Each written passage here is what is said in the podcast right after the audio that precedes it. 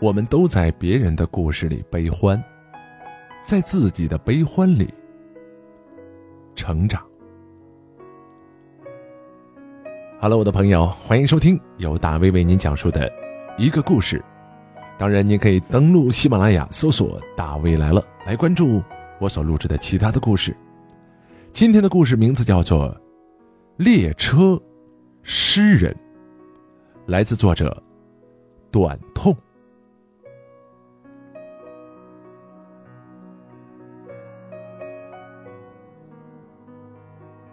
很多年以后，我跟女友坐在火车站的候车室里，等待着运送我们回家过年的那班车。她靠在我肩膀上熟睡的脸，和我的母亲有几分相似，大概是闭着眼睛的缘故，我甚至觉得她还有那么一点诗人的气质。这时记忆翻江倒海，我才想起来，我也曾在火车上遇到过一个诗人。是真是假，我无法证明。他和我说话的时候已经明显喝醉了，但是我觉得他是，他是诗人，也是醉了。他支支吾吾的对着窗外连说带唱的反复念叨着几句诗，右手呢还总是拨弄着左手无名指上的一枚戒指，从最低端撸上来又撸下去。反反复复，动作显得熟练而轻易。看来他经常这么做。我觉得他要么是诗人，要么就是喝醉了。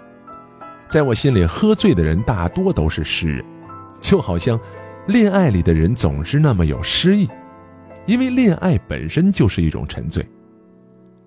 他回过神，才看见卧铺间多了一个我。其实我进来的时候还有别人，但别人都收拾东西去其他车厢了。我觉得奇怪，但也无所谓，有地方躺就不错了。这个男人从包里拿出两小瓶劲酒，问我喝不喝。我说怕醉，怕吐，吐了麻烦。他说就怕吐不出来，那才麻烦。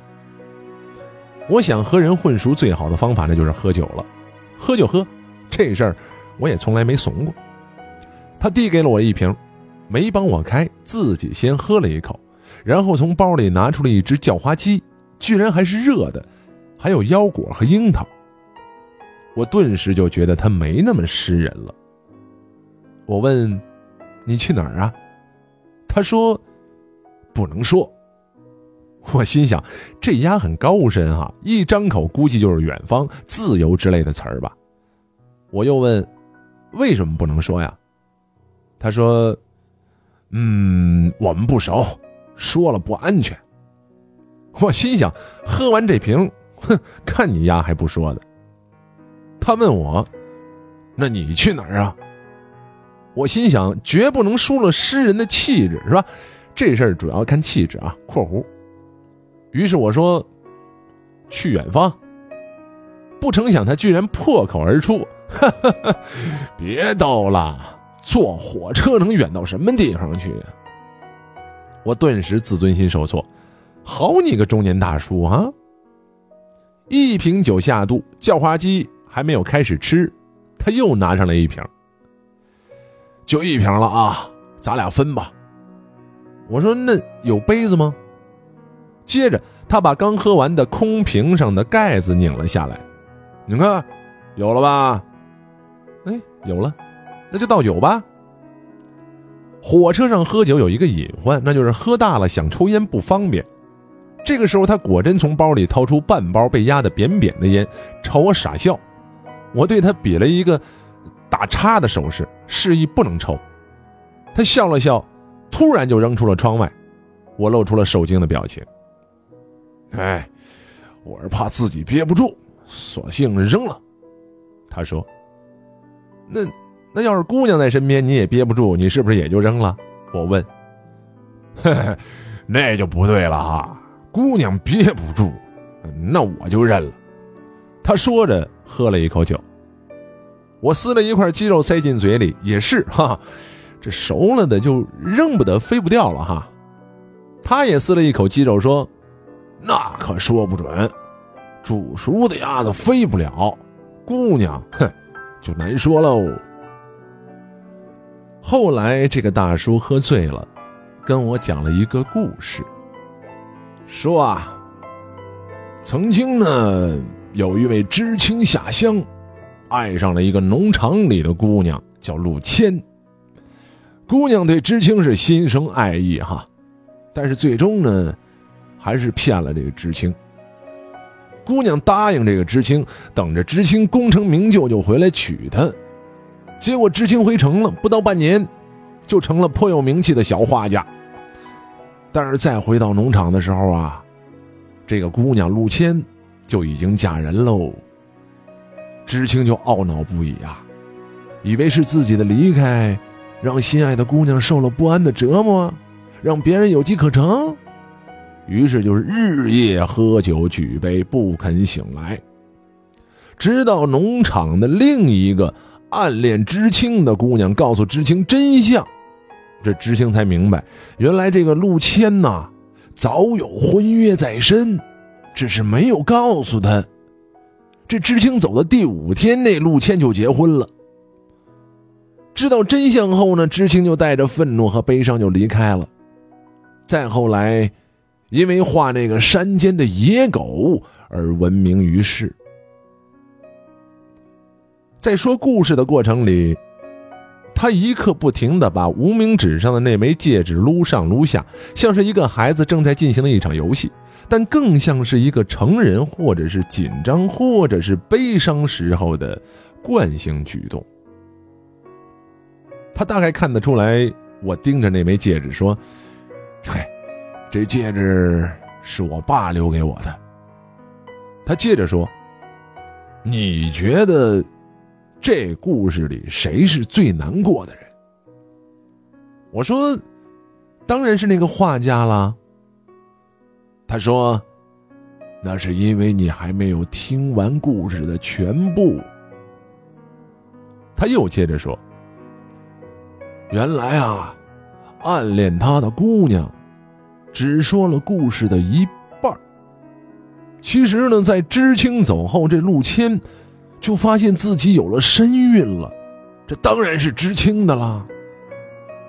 但是知青也不知道什么时候才能回来呀，这为了家人的颜面，就只好嫁给了别人。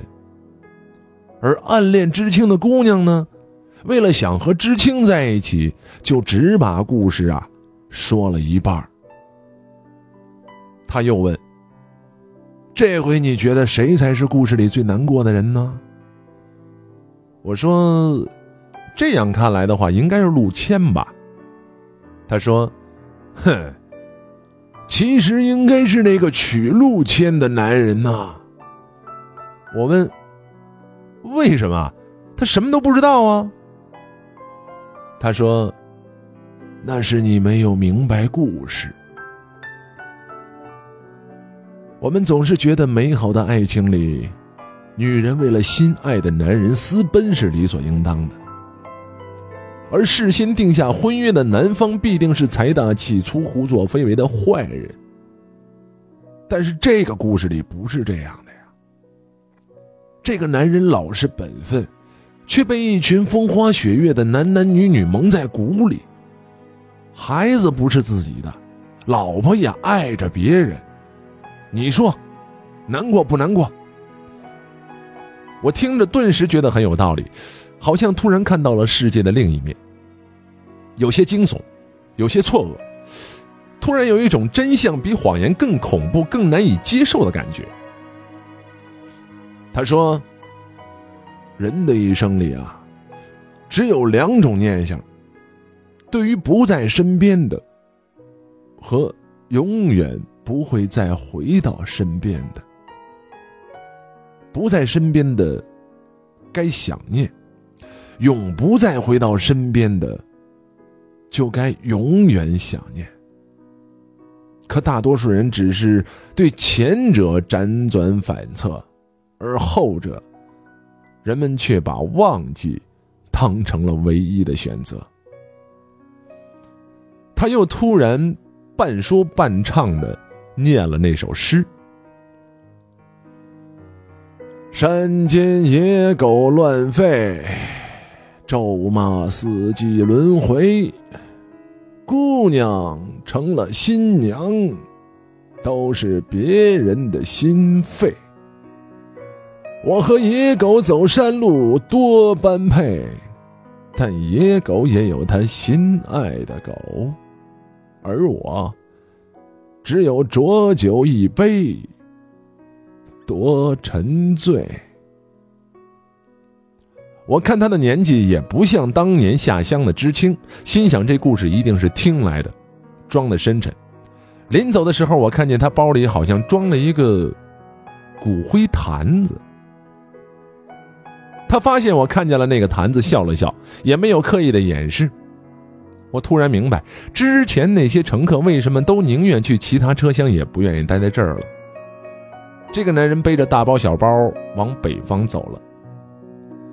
我想，也许他是那个被蒙在鼓里的男人的儿子，但这样一来，他的亲生父亲就是那个画家 了。那这个故事里最难过的到底是谁呢？或者那男人什么都知道，只是爱陆谦才包容一切的？或者那画家是为了功名才离开农场的？或者暗恋画家的姑娘的隐瞒？也是为了真爱。再或者，所有人都随着年月释怀了所有青春里的错，难过的只有这个诗人吧。我们都在别人的故事里悲欢，在自己的悲欢里成长。不知道从什么时候开始，生活开始变得锋利而又绵密，不给回忆留下一丝的缝隙。我突然下意识的摸了摸我的无名指，那枚戒指的痕迹还没有褪去。原来回忆也是一件需要勇气的事儿。有时我们不得不试图编造出一个聆听者，才能好好的讲完一整个故事。有时我们不得不伪装成一个旁观者，才能拥有回头看一眼的勇气。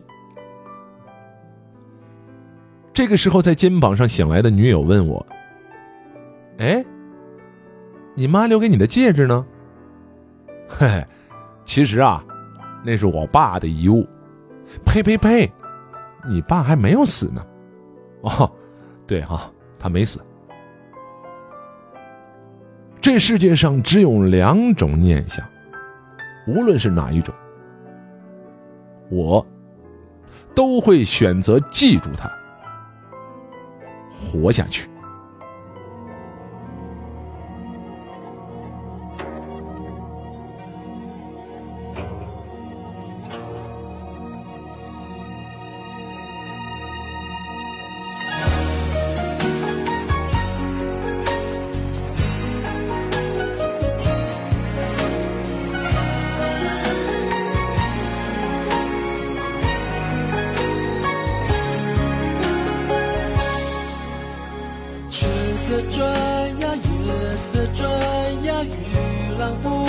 墙真叫人心啊梦啊魂啊出洋花。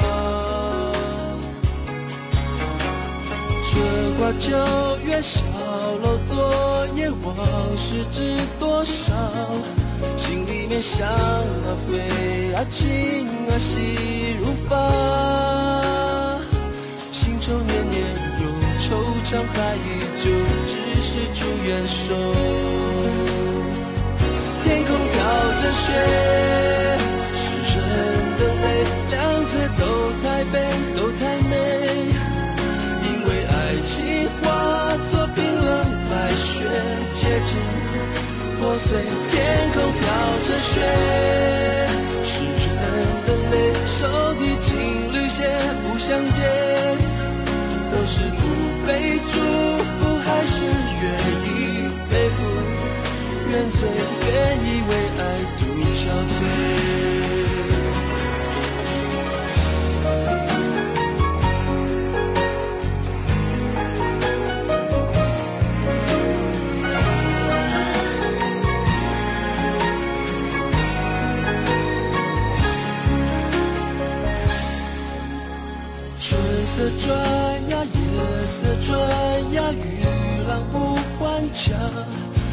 叫人心啊梦啊魂啊猪羊化。说话就越少，楼昨夜往事知多少？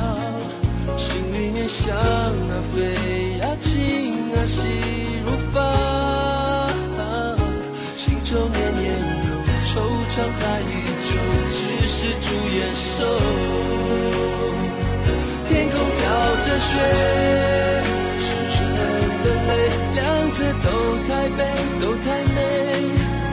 因为爱情化作冰冷白雪，结晶破碎，天空飘着雪，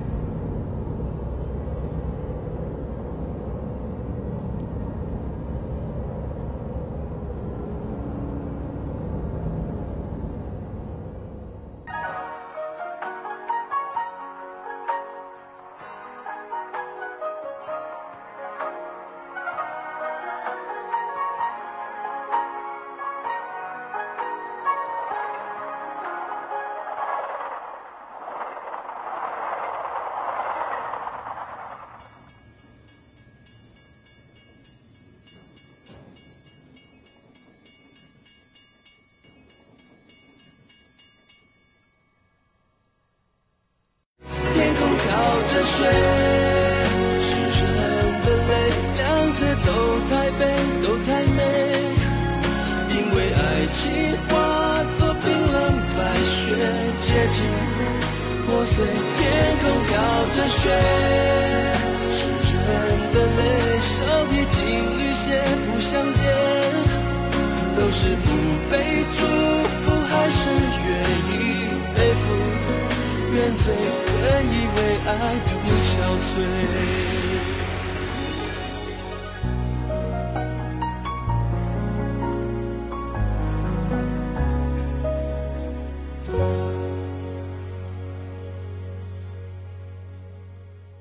好了，我的朋友，以上就是由大卫为您讲述的今天的一个故事，来自作者短痛所带来的《列车诗人》。我是大卫，感谢您的陪伴与收听，我们下一个故事再见。